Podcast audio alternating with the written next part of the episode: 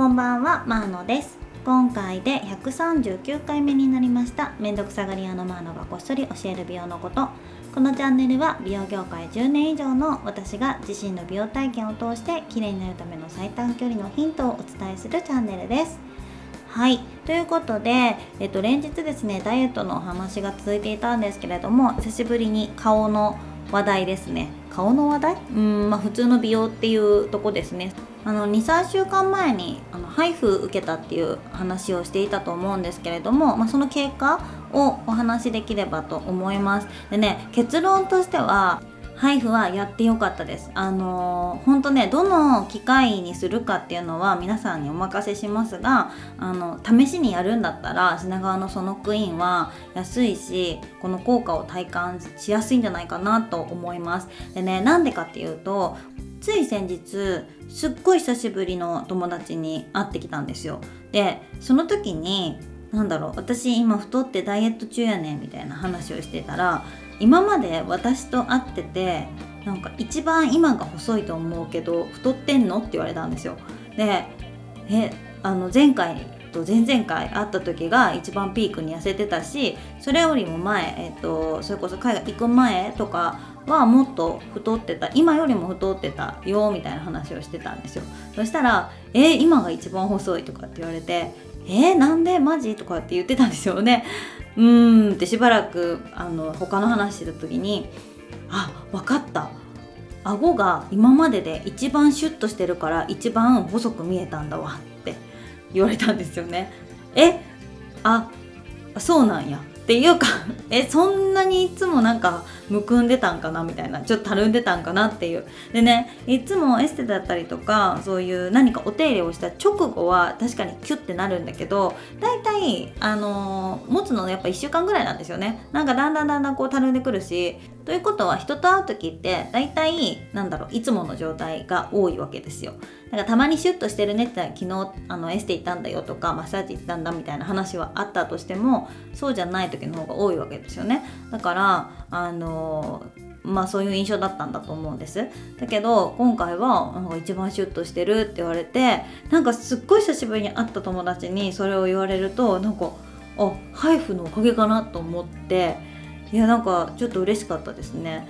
でハイフの場合は、まあ、前回も言ったと思うんですけれどもあの3ヶ月後がピーク。23ヶ月後か、えーと、そのクイーンの場合はね。23ヶ月後がピークでその後、まあ、あのまた戻元に戻っていくよ。元に戻るっていう方おかしいな。まあまあ重力にあの負けてくるというかあの落ちてくるよみたいな話だったんですけれどもうーんなんだろう徐々に徐々にっていうのがある意味ありがたいですよね。普通はお手入れしてすぐにこう効果なくなってくるっていうのを体感してしまうんだけどだんだん上がってくるっていうのはすごいいいなと思いました。まあ3ヶ月に1回なので顎周りだけでもやっとくのはいいかなっていう感じです。なので、まあ、ここからあと今まだ3週間とかなので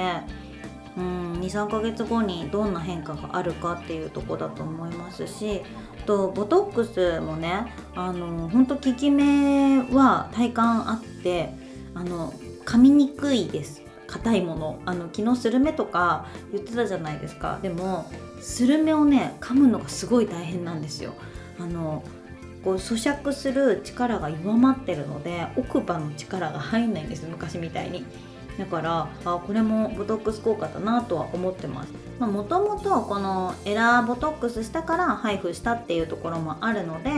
あの相乗効果としてやってみてよかったなっていう感じです。でもともとのあの直したかったというか改善したかった噛み締めについてはあの1回ねん？2回かな？あのマウスピースははめずに寝てみたんですよ。そしたらあの朝起きた時に顎はもちろんですし肩とか頭痛とかも全くなくってうんすごいなと思いましたね。だからこっちも、まあ、続けていきつつ優先順位としてはエラボトックスで噛みしめ予防なのでこれに応じて、うん、配布はまたやっていければなと思ってます。の友達にあのタブロじゃなくてウルセラだったかななんか別のね高い配布をやったことある子にこの前聞いてたらやっぱりめっちゃ痛いって言ってたんですよねだから本当にそのクイーンは全然痛くなかったのでえ痛くて効果あんのって言われたぐらいだったんですけどまあ、痛くないけど十分あのいい感じの効果かなと費用対効果としてはいいんじゃないかなとは思ってます。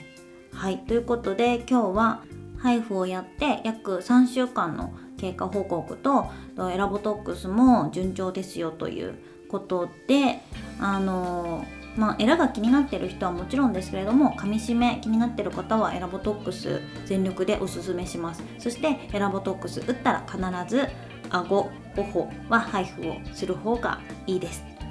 という感じですね。ではまたお会いしましょう。この放送がいいなと思っていただけたらいいねとこのチャンネルのフォローもお願いします。それではまたお会いしましょう。マーノでした。バイバーイ。